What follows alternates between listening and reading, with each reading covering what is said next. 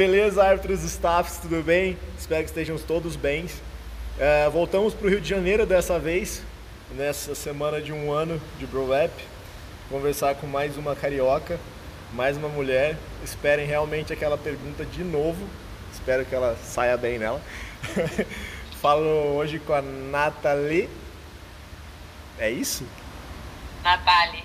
Natália. Caraca! Sou muito ruim. Natália. Tudo bem, Natália? Tudo ótimo. Então tá bom. Como é que tá a sua quarentena? Conseguindo treinar? É, de bastante trabalho, na verdade. Eu tô dando aula online e também tenho treinado em casa. Tô com material aqui, então tô conseguindo treinar de boa. Tenho um bom espaço. Então você é educadora física e coach? Isso. Que massa. Lá na Vitória, é isso? É, um dos boxes que eu dou. KM, Vitória. Vitória. Desculpa, deu uma travada aqui. 40 graus, que é na Zona Sul também. É. E um box que não é, eu acredito, não sei se é afiliado, nave. É novo, né? Menorzinho. Entendi. Tendo que dar aula online então. É, tô dando pelo Zoom. Hoje é o único dia que eu não dou, mas amanhã eu dou quatro aulas. Quarta-feira eu dou duas, quinta eu dou duas, sexta eu dou uma. Tá assim, né? E- Estamos se adaptando, né? É, tem que se reinventar. E assim, Nathalie. Nat... Nossa, até, até o final eu acerto. Fala, Nath, que não tem erro. Olha, Nath. É, acontece. Então, você deve estar mais acostumado que eu, na verdade. É, então você começou no CrossFit quando? Há quanto tempo? Eu comecei no CrossFit em 2015, treinando. Acho que foi quando abriu o primeiro box de CrossFit aqui no Recreio. Entrei como. é, era meu hobby, eu nem fazia educação física ainda. Eu fiquei treinando dois anos, aí participei de algumas competições. Aí tive a oportunidade de morar lá fora. Fui lá pra fora, pra Califórnia. Morei seis meses lá. Aí lá eu descobri que eu tinha o dom de dar aula. Não imaginava que isso era algo que meu hobby ia virar minha profissão. Eu sou formada em administração. Aí fui pra lá, quando eu voltei, eu me inscrevi na faculdade e comecei. E aí eu entrei, quando eu voltei, eu tava sem trabalho, sem nada. Eu conheci algumas pessoas, né? E eu consegui me colocar no primeiro campeonato de staff. Aí entrei de staff, foi, acho que foi o Carioca Games Hum. primeiro ano que teve aqui no Rio. E dali eu nunca mais parei. Eu fui no primeiro campeonato com a Digital. E aí logo depois foi, é, foi logo depois desse foi o meu primeiro campeonato com a Digital e aí eu tô trabalhando com eles já tem dois anos e meio por aí. Que massa. E desistiu de ser atleta ou nunca pensou em ser atleta? Cara, eu era mais hobby, né? Mas assim, aí chegou uma hora quando, quando eu decidi fazer faculdade, eu falei, não, meu foco é, é me formar e é cuidar dos meus alunos, não mais de mim. Até competi algumas vezes, assim, mas não adianta. O outro lado é tão gostoso quanto, Você acha? né? Tá? Eu gosto de arbitrar, de ser head, então, nossa, nem fala. É 10 mil vezes mais cansativo do que competir. E, e você. E assim, como atleta a gente precisa se dedicar bastante, né? Em 2015 eu tentei e sei quanto isso foi, foi tomou tempo da minha vida. E você dedica um tempinho do seu dia a dia para para arbitragem fora dos campeonatos, Para estudar, para estudar, para ver, para no seu dia a dia você arbitra a- aluno, arbitra no box. É, diariamente rola isso, né? Nas aulas, mas assim, estudar, eu leio muito, eu estudo muito educação física no geral, mas não nada diretamente, não tô falando da faculdade não, fora a faculdade, entendeu? Mas eu não, não me dedico diretamente à parte de arbitragem.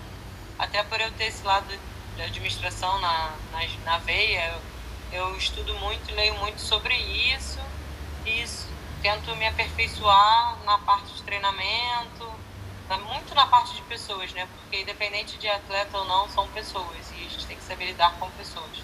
E independente de qualquer área que a gente esteja, dentro da arena, fora da arena, enfim. E assim, entre ser staff e judge, por que, que você desistiu de ser staff? Na verdade, eu não desisti de ser staff. é, eu acho bem legal, tanto que hoje, hoje eu já trabalhei como head staff. Achei, assim, fiquei apaixonado por essa área. Não imaginava que eu fosse gostar, achava que eu tinha um desafio. Achava que era um desafio e eu fiquei encantado. É, já trabalhei como controle de atletas também, o que é o outro lado né, de ser atleta. É bem difícil, porque eu brinco que eles são, eu falo que eu sou a tia Nath, porque eles são, eu trato igual criança, porque eles são meus bibelõezinhos ali. Você tem que cuidar e chamar e explicar e reexplicar, enfim. A forma que a digital trabalha, né? Não é todos os, todos os lugares que trabalham dessa forma. E arbitrar, cara, é o nervosismo é igual se estivesse é, competindo, sabe? Você tá na arena ali. Tem uma responsabilidade muito grande nas costas. Não que ser staff, não. Muito pelo contrário. Eu até valorizei mais quando eu fui head staff, porque eu vi o quanto a gente precisa deles ali, sabe? Como aquela engrenagem ali é tão importante quanto ou mais. Se não tiver pronto, se não tiver alinhado, vai dar ruim. E não pode dar ruim, entendeu? A gente não tem que aparecer. A gente tem que ser né, a sombra, os atletas que têm que aparecer. Exatamente. E lá fora você não chegou a se arriscar nessa, não? Começou só aqui? Não, competi lá, sim. Competi não, competi mas... lá, mas trabalhei não trabalhei não. Trabalhar não. Competi duas competições pequenininhas assim, de uma de boxe e uma com boxe, né, com a galera. Gente, é uma, uma experiência incrível lá. Até, até os pequenos são, são totalmente diferentes do, dos nossos. Assim, é um, eles estão muito mais à nossa frente, sabe? Eles sabem fazer evento. É, eles têm todo um cuidado, um mimo, sabe? Com, as pessoas. É essa coisa que eu tava falando. Não é só esporte, é cuidar de pessoas, sabe? É você trabalhar com essa, com essa ideia, que aquilo ali não é um atleta que está pagando, que está botando dinheiro para o evento. É você saber cuidar e mimar ele, tratar ele da melhor forma, porque é assim que ele vai voltar. Então eu vi muito esse cuidado, sabe? Tipo, a ponto de eles dão almoço para os atletas. É, uma coisa assim completamente uma bobeira, mas é uma marmita fit e que você já se sente cuidado, sabe? Tipo, Sim são bobeiras, são mimos que você percebe aos poucos, assim, que faz toda a diferença. E você acha que isso vem da cultura deles, de muito esporte, deles valorizarem bastante qualquer evento? A gente vê lá fora, qualquer evento, campeonato de bolinha de gude é um super evento lá e isso não é de hoje, né? É de muito tempo atrás. Você acha que isso vem da cultura em si, difere aqui por causa disso? Ou a gente aqui não, não dá o devido valor? Não, eu acho que é deles mesmo, que a gente ainda não chegou nesse patamar de pensar tanto no próximo. Eu acho que gente, o brasileiro ainda é um, um pouco egocêntrico, um pouco egoísta, entendeu? Pensa em si, nos seus concorrentes e não na pessoa que realmente tem que pensar, que é o próximo, que é o atleta, entendeu? Pensa no seu evento e não em, em gerar a melhor experiência para o atleta. E assim, agora entrando em histórias, né? É, você já teve algum estresse com atleta? Ah, já.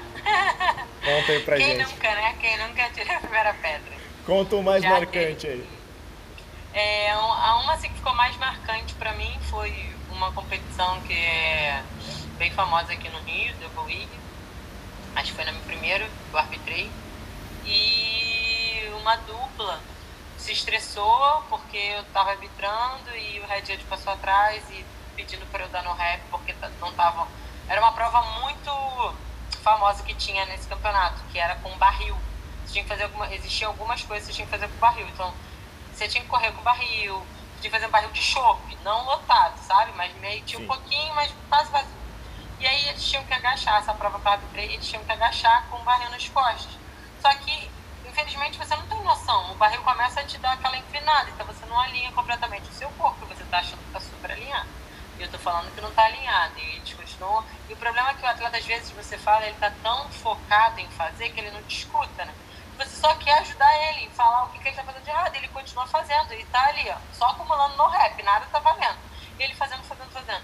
Quando eu falei, ó, no rap, não tá alinha seu quadril. Aí me xingou, Aí na hora que acabou a prova, assim, eles acharam que eu tinha dado to todos, invalidado todos, mas eu não, eu tinha validado algumas e as outras é porque eu estava tentando explicar para ele que estava algumas invalidadas. ele, sem querer, quando soltou, irritado, soltou o, ba o barril, quicou e bateu no meu pé. Então parecia que tinha jogado o barril no meu pé, sabe? Uhum. Então aquele momento ali foi um momento bem assim, rolou uma discussãozinha, um estresse, mas aí depois, hoje em dia eu já trabalhei com eles, já arbitrei, trabalhei com eles em outros campeonatos e deu tudo ok. Foi só o calor do momento mesmo, eles vieram pedir desculpa depois, enfim. Mas foi algo que acabou marcando, né? Para ser uma prova diferente. E você. E você pensou em desistir por causa disso? Não. De arbitrar? Não, nem pensar. Porque tem muita gente que desiste quando enfrenta alguma coisa assim, né? Aí foi logo um dos começos, né? Não, nunca, rolou, nunca rolou por causa de nenhuma treta eu pensar em desistir, não. Eu sei que, como eu falei de novo, você que vai ter essa treta. Somos seres humanos, somos pessoas, plausíveis de erro, tanto eu quanto o próximo. A gente tem que ter muita compreensão e muito tato em saber que a gente está lidando com o outro, né? E tem muitas variáveis ali. Né? Naquele momento, o atleta no calor do momento, às vezes sonho, ou primeira competição, ou um projeto de vida, enfim. Tem que tentar entender o outro lado também. Você acha que justifica então? Não, não justifica, claro que não, né? Mas a gente tem que ter um pouco de coerência, né? Em querer não julgar dessa forma o outro, como aquilo ali ter sido, como se aquilo ali fosse uma repetição, se fosse um padrão. Não acredito eu que seja o padrão. Você tem que dar a dúvida, né? Tipo, ah, ok, foi um erro que você cometeu, não é algo que você faça sempre. Então, Entendi. eu gosto de pensar dessa forma, né? Eu gosto de dar a chance para, para o ser humano. E a chance seria uma vez e a próxima vez que eu te ver no campeonato se agir da mesma forma, tem chance ou não tem chance? Não, aí já, complica, aí já complica, né? Começa a mostrar uma repetição de padrão. Ter a mesma atitude. Não, mas eu já trabalhei com eles outras vezes, separados, assim, e nunca aconteceu da mesma forma, muito pelo contrário, sempre trataram até com mais respeito por isso ter acontecido. Ficou, acabou ficando bem de boa. Você acha que alguns atletas, por, eu não sei aí no Rio, né? Eu acho que deve acontecer a mesma coisa que aqui em São Paulo. A gente tem uma grande grande número de árbitros que variam, de árbitros que chegam novos, árbitros que e tem, eu acho que alguma você vê isso, alguns atletas eles quando vêm árbitros que ele nunca viu, eles têm um, tentam testar ou têm um pouco menos de respeito, tentando ver se, se com isso eles ganham alguma repetição? É, eu acho assim, eu acredito eu que talvez, não sei se as pessoas pensam, vão com essa, essa índole, né, com essa cabeça, mas que ele, que atleta testa judge, independente de ser novo ou antigo, isso, isso acontece, para tentar ganhar uma vantagem. Isso, isso acontece, acho que tanto aí quanto aqui, em qualquer lugar. Entendeu? O que você não pode. Acho às vezes que acontece até mais com pessoas mais experientes. E aí a galera novata, por se sentir ainda não capacitado e fica com medo de dar um no-rap, talvez numa pessoa mais conhecida, entendeu? Fica naquele, pô, será que foi? Será que não foi? E esse será já é no-rap, né? Na dúvida. Exatamente. E você falou do barril de chopp. É, a gente tem um grande problema de padrão, padrões aqui no Brasil, né? Cada um termina seguindo seu padrão. A CrossFit mesmo não, não, não, estipula que o padrão tem que ser esse. Cada um faz o seu, tá livre, faz o que quiser. Uh, você acha que o padrão devia ir até um certo ponto e a partir desse ponto começa a ficar, vamos dizer assim, muita invenção? Isso que invenção? É, invenção. Tipo, é. movimentos novos, movimentos até perigosos, simplesmente pelo fato de quero diferenciar o meu campeonato. É, assim, eu acho legal ter algumas coisas criativas, óbvio. A gente já, já teve uma competição aqui, na verdade até eu participei, e tinha um, como é que eu vou dizer, um obstáculo que você tinha que, como fosse escalar e passar para outro lado. Tipo, então assim, algumas coisas eu acho legal você querer diferenciar, por exemplo, esse campeonato que eu fiz barril, era tradição ter o barril, virou uma tradição dele, todo ano tinha alguma coisa com o barril. Fosse correr, fosse agachar, fosse. Enfim, é legal você ter uma identidade sua, né? Mas que não seja, como você falou, que não chegue a ser algo arriscado ou que possa ser algo perigoso para os atletas. Assim, aquela coisa, feijão com arroz é, é, o, mais, é, o, é o que acerta, mas também nem se depende. Porque assim, o que eu penso é que cada vez tem mais competições. E aí cada vez a galera quer diversificar mais. É até compreensível. Porque é aquela coisa que você já sabe que vai ter sempre. Ah, tem sempre aquela prova de PR. O que aconteceu agora? A galera começou a botar um complexo no PR. Não tem mais aquele PR básicozão entendeu? Então a galera começou a dar uma diferenciada, ok, é legal. Agora quando começa e beirando a segurança, eu também não curto. Mas você vê, tem algumas Oddland, botei sempre corrida, natação no lago. Poxa, é muito maneiro essa prova. Até, entendeu? Até ainda testa o fitness, né? É, ah... eu, acho legal esse tipo de prova. Ao mesmo tempo você vai chegar lá e tem aqui. Enfim, é uma parada maneira e não está ainda na parte da segurança. Você vai, pelo menos acredito eu que todo mundo que vai participar vai ter que saber nadar, ninguém vai lá sem saber nadar. Então, é uma coisa, pô, você tem que correr, é diferente. Agora, quando já começa a, a exagerar muito na diversidade, na criatividade, beirando a imprudência, eu não curto.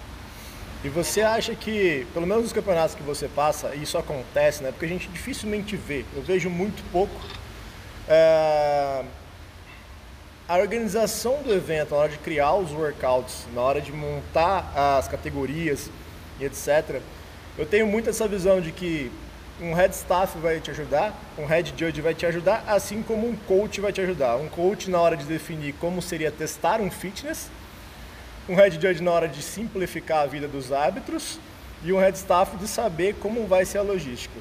Você já... Mas na verdade não é assim que acontece. Então, você já viu isso? Eu só, Ai, só vi isso uma vez na minha vida. Que aliás não aconteceu por causa da quarentena, vai acontecer. Se Deus quiser, maravilhoso, porque seria um sonho. Então, e você acha que é por isso que tem essas coisas que às vezes as pessoas viajam demais, ou os atrasos acontecem, ou complica a vida dos judges com o padrão?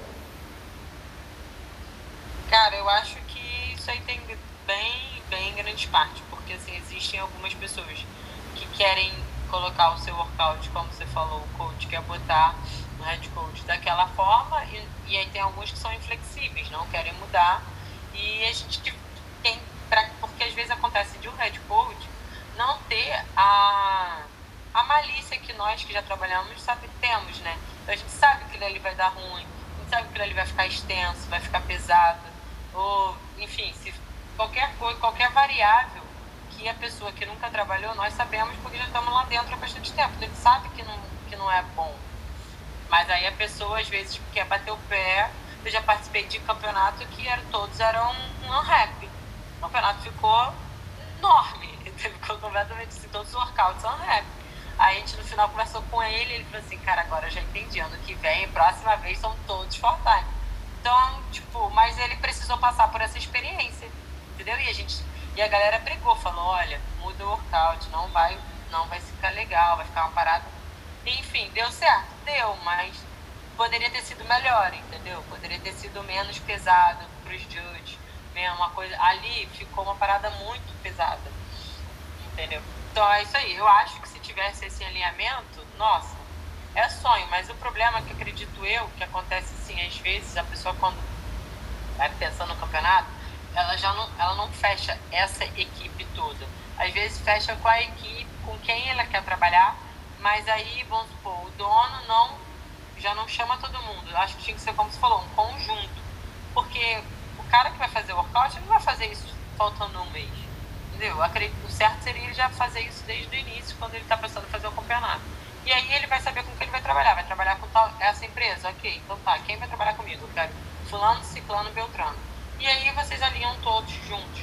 Agora, é, às vezes a pessoa que vai trabalhar descobre isso dois, três dias antes. Então aí tu já olha e fala, vai dar ruim, mas aí você vai, vai mudar a parada aqui, já não tem como, porque aí os atletas já estão sabendo e aí já acaba tudo. mas, mas você acha que você é da mesma opinião que eu, que isso é uma questão de, vamos dizer assim, de desleixo ou de falta de empenho dos organizadores de, por exemplo, visitar uma competição, ter a humildade de chegar para o organizador e falar, cara, como é que foi? Deu certo, deu errado, como é que é? olhar para analisar outras competições de dentro ou se colocar como um staff, como um, um, um judge para conhecer ou simplesmente conversar. Até vai do outro campeonato de falar, de passar informação, ô oh, cara, fiz isso, deu errado, não faz. É, eu acho que não é, a galera não tem realmente esse. Eu nunca vi quem vai fazer uma competição de primeira ter esse tipo de cuidado. Nunca. Entendeu? é, pelo menos as pessoas que eu, que eu já né, tive próximas para lidar. Algumas outras têm pessoas experientes perto, mas mesmo assim não, não faz isso como você está falando. Essa ideia seria incrível. Ah, não, deu certo. Cortou, né? voltou, voltou. Você escutou até onde? Vixe, agora ferrou. Mas voltou, você falando que a galera não tem essa humildade. É. Então, assim, eu acho que a galera não consegue assumir que precisa de ajuda. Eu acho que, assim, para um outro, sabe? Para uma outra competição. Não, não vou chegar para você, eu com uma competição, e dizer para você que eu tô com dúvida. Tipo, mostrar que eu não sei o que eu tô fazendo. Eu acho que existe um pouco de orgulho, entendeu? de alguma de não tô falando no sentido de uma competição nova, porque hoje em dia tem muita competição que se repete e aí a pessoa já usa o ano anterior ou meses anteriores como experiência, né? E aí começa a usar a experiência também das pessoas que você trabalha, porque às vezes você escolhe uma galera, você fala, hum, não deu certo, então tem que mudar. E aí você vai para aquelas que você sabe que costuma dar certo. Creio eu que você vai mudando suas escolhas para aquelas que você vê que o campeonato rola. Eu acho que a organização, ela tem, o dono do evento, ela tem que saber muito bem com quem ela vai trabalhar. Isso é o, o fundamental, é a, a engenharia do evento, é o que faz funcionar. Sozinho você não faz nada. Então a sua equipe tem que ser a mais top que você possa confiar de olhos fechados. E saber que você vai deixar o trabalho com eles e que isso vai rolar, vai funcionar, vai rodar. E falando em equipe mais top, assim, é, você acha que tem. A gente tem no mercado, assim como judges, pessoas que se colocam como, como head judges, porque um organizador vai falar assim: ah, o cara custa X, não estou afim de gastar isso com um head judge, não estou afim de gastar isso com uma organização, vou atrás de uma pessoa que cobra meio X.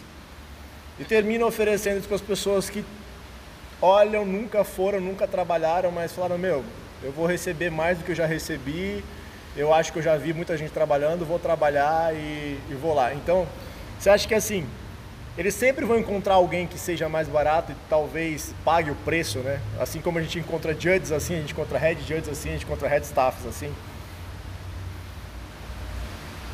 Cara, encontrar eles sempre vão encontrar, mas eu aí é volto a falar que é aquela parte que você ser humano que só pensa no próprio umbigo, né? Não tem como você chegar e querer fazer uma coisa se você só quer pensar em você. Se quer pensar em você, então seu evento vai ser um, um fracasso, entendeu? Não adianta. Eu já trabalhei com eventos que a pessoa quis economizar nesse, nesse lado e no outro ano ela teve que pagar bem, senão o evento dela ia se extinguir, porque entendeu? Não, ia, não tinha público mais. Porque a galera não, não botou crédito, porque pode ter o maior nome, pode ter maior infraestrutura. Se o evento não tiver um bom andamento, a galera não volta. Se não tiver um bom, um, um bom galera para staff, um bom, uma boa galera para judge, a galera fica com trauma mesmo, não adianta. Entendi. Então eu acho sim que essa é a maior parte. E é uma economia porca, né, cara? Eu acredito eu, porque eu prefiro gastar e saber que o evento vai ficar na boca do povo e, vai, e qualquer outro que eu faça, a galera vai me seguir, do que eu fazer um, ganhar um dinheiro uma vez e tipo, acabou. Vou ter que ficar fazendo, mudando de nome. E mudando como já aconteceu, que eu conheço campeonatos que a pessoa fez, foi uma merda, ela fez outro, com outro nome, foi uma merda também, porque foi a mesma essência, entendeu? Ela só mudou o nome para tentar, então ela acabou só se queimando no mercado. Entendi. E aí ninguém mais quer trabalhar com ela, porque sabe que tudo que ela faz é uma merda conhecemos bastante pessoas assim. Sempre tem, né? Não adianta. Aqui, Rio, São Paulo é tudo igual, né? Então, e você, é, esteve lá fora, você chegou a assistir Games ou assistiu algum sancionado, Originals de perto, ou participou? Ai, não, porque na época eu fiquei seis meses lá e eu trabalhei todo o tempo que eu tava lá. Eu fui com visto de turista, mas eu fui meio de maluca, assim, sabe? Vendi o que eu tinha, fui, fui tentar a vida. E aí eu trabalhava e lá você não tem final de semana. Você trabalha seis dias por semana tendo uma folga durante a semana. Final de semana você não tem, meu amor. Não é assim, não é Rio de Janeiro. Ou São Paulo, enfim. Então, apesar que aqui eu também não tenho mais final de semana, mas antes eu tinha. Então acabou que na época eu treinava lá, mas eu não tinha essa coisa com competição ainda, não pensava em trabalhar com isso. Quando eu voltei foi uma porta que foi na verdade uma janela eu abri e falei, mano, vou entrar ali porque é onde eu tenho que entrar, eu preciso ganhar dinheiro, tô sem trabalhar. Até eu encontrar um trabalho, aí consegui depois de uns meses, mas aí fui me entrando cada vez mais nos campeonatos, nos campeonatos, fui para São Paulo, já fui para Catarina já fui para Macaé, enfim, comecei a trabalhar em todos, todos, todos, todos que, tinham, que podia imaginar para ganhar dinheiro e só que ao mesmo tempo fui me apaixonando, né? Não foi só pelo dinheiro. O primeiro momento foi o dinheiro. Depois as coisas foram fluindo, fluindo, fui conhecendo gente, fui conhecendo gente, me apaixonando. Aí quando eu entrei para educação física, então as portas só se abriram mais, né? Porque todo mundo já me conhecia por trabalhar na arbitragem, então isso, isso abriu muitos estágios para mim sabe? Por estar ali, só me abriu muitas portas, nossa senhora. E, e foi isso. Mas aí, infelizmente, quando eu estava lá, não consegui. Eu ia trabalhar agora nesse na Grécia, o Athens Throwdown, mas foi adiado para setembro, por causa da, da corona, né? Enfim, mas eu tenho esses projetos aí para os próximos anos. Esse seria o primeiro, que eu ia trabalhar fora, e a minha ideia é cada ano eu juntar uma grana para eu ir trabalhar até chegar no meu no games. Consegue, rapidinho. Às vezes acontece é. sem a gente esperar. É, graças a Deus. Espero que, que esse corona acabe logo pra nossa vida, né? É. Mas acontece sem esperar, eu falo por mim mesmo. Não, não achei que fosse pro Regionals, não achei que fosse pro Games e aconteceu, eu tive que correr atrás. Então, acontece é, rápido é assim. até. A gente acha que é, é mais difícil. Coisa, né? Foi o que eu falei também. Quando eu me comprei as paradas pro Atenas, a passagem e tal, eu não tinha uma grana. Aí eu brinquei, né? Eu fiz uma vaquinha com os meus alunos, assim. Aí eu falei, primeiro a gente bota o pé, eu tenho muita fé, né? Eu falei, primeiro a gente bota o pé, depois Deus bota, né? O chão. E aí foi, velho. E é assim que a gente consegue as coisas. Exatamente. Mas vai dar certo. Vai... Ele foi cancelado ou ele foi adiado? Foi adiado para setembro. Já tem uma nova data já. 11, 12 e 13 de setembro. Boa, vai dar certo. Isso tem a troca. E. Aí... Opa! Bom, você já deve ter assistido pelo menos o Games. A gente tem em alguns campeonatos sancionados e no próprio Games, tem vezes que, as, que os árbitros deixam passar algumas no reps simplesmente pelo show, coisas que não necessariamente em campeonatos presenciais mais rígidos a gente deixa passar porque termina virando um problema maior lá para frente, né? A reclamação aqui no Brasil não é do atleta, é do atleta do lado, né? Sempre assim. É, você acha que vale a gente colocar esse padrão no Brasil de vez em quando deixar passar pelo show em si? Ou você acha que isso não vai dar certo aqui? Não, não, nem tem que ter, né? Nem lá nem aqui. Em lugar nenhum. É, mas assim, é, é o que eu falei. Eu acho que assim, somos seres humanos, somos plausíveis de erro, vou sempre bater nessa tecla. Todo mundo é capaz de errar e a gente tem que entender, óbvio, eu sei. A gente pensa que a pessoa por estar num num games ou num outro, a gente espera que a pessoa não erre.